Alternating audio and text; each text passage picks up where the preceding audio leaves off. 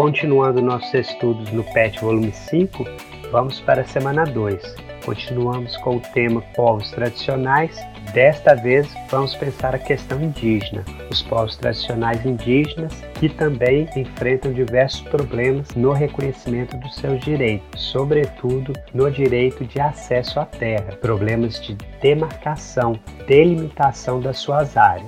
Uma importante reflexão que deve ser feita é que o índio, para manter suas tradições, seus hábitos, seu modo de vida, ele necessita de um espaço bastante grande, pois sua relação com a natureza é muito intensa. No Brasil, nós temos hoje 250 povos indígenas com culturas, tradições e manifestações próprias. Segundo o IBGE, pessoal, quase um milhão de pessoas. Eles têm essa relação de dependência com a natureza necessitam de áreas grandes que são muito cobiçadas, não só por interesse de produção agrícola, mas também extração mineral e vegetal, extração do ouro, extração do minério de ferro, extração de madeira, até mesmo retirada de plantas, plantas medicinais e pirataria também. Ora, se uma empresa, uma pessoa tem interesse na extração de recursos minerais, de recursos vegetais, em biopirataria, é muito interessante para ela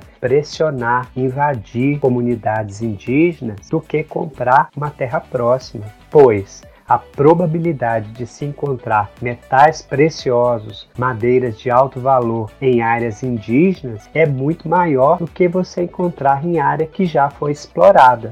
Então, para satisfazer essa enorme ganância, nós temos conflitos armados em terras indígenas. Temos muitos problemas que ocorrem nessas áreas, alguns noticiados pela imprensa e a maioria que nem ficamos sabendo, não só pelo fato de ocorrer a maioria em áreas rurais, mas também pela omissão, pelo desinteresse em se noticiar conflitos desta espécie. Lembro que o direito à terra indígena é garantido, mas temos esse problema na demarcação, em delimitar essas terras para usufruto. Lembro para vocês que o indígena não pode vender a terra, mas a terra é delimitada para o seu uso, usufruto. A garantia da sustentabilidade social e ambiental do índio é um assunto já bastante discutido e antigo na sociedade brasileira, tanto é que a demarcação de todas as terras indígenas já deveria ter acontecido até o ano de 1993. Passados quase 30 anos, ainda temos muitos problemas com a demarcação das terras indígenas. O Brasil tem um órgão específico que cuida da questão indígena, que é a FUNAI, que tem por objetivo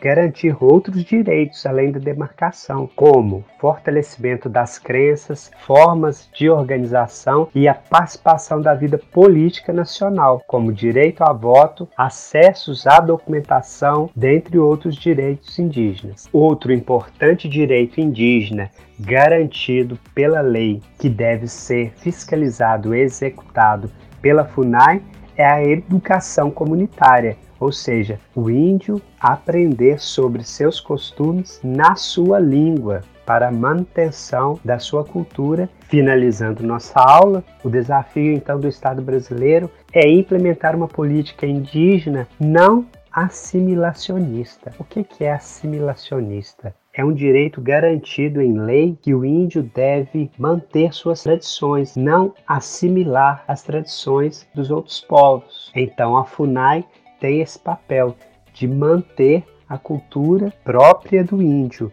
não implementar uma política onde o índio seja obrigado a assimilar outra cultura. Finalizando nossa aula, então, pessoal, o que está em jogo aqui não é o reconhecimento apenas da identidade dessas comunidades, mas o reconhecimento da história nacional e mais a manutenção da identidade brasileira.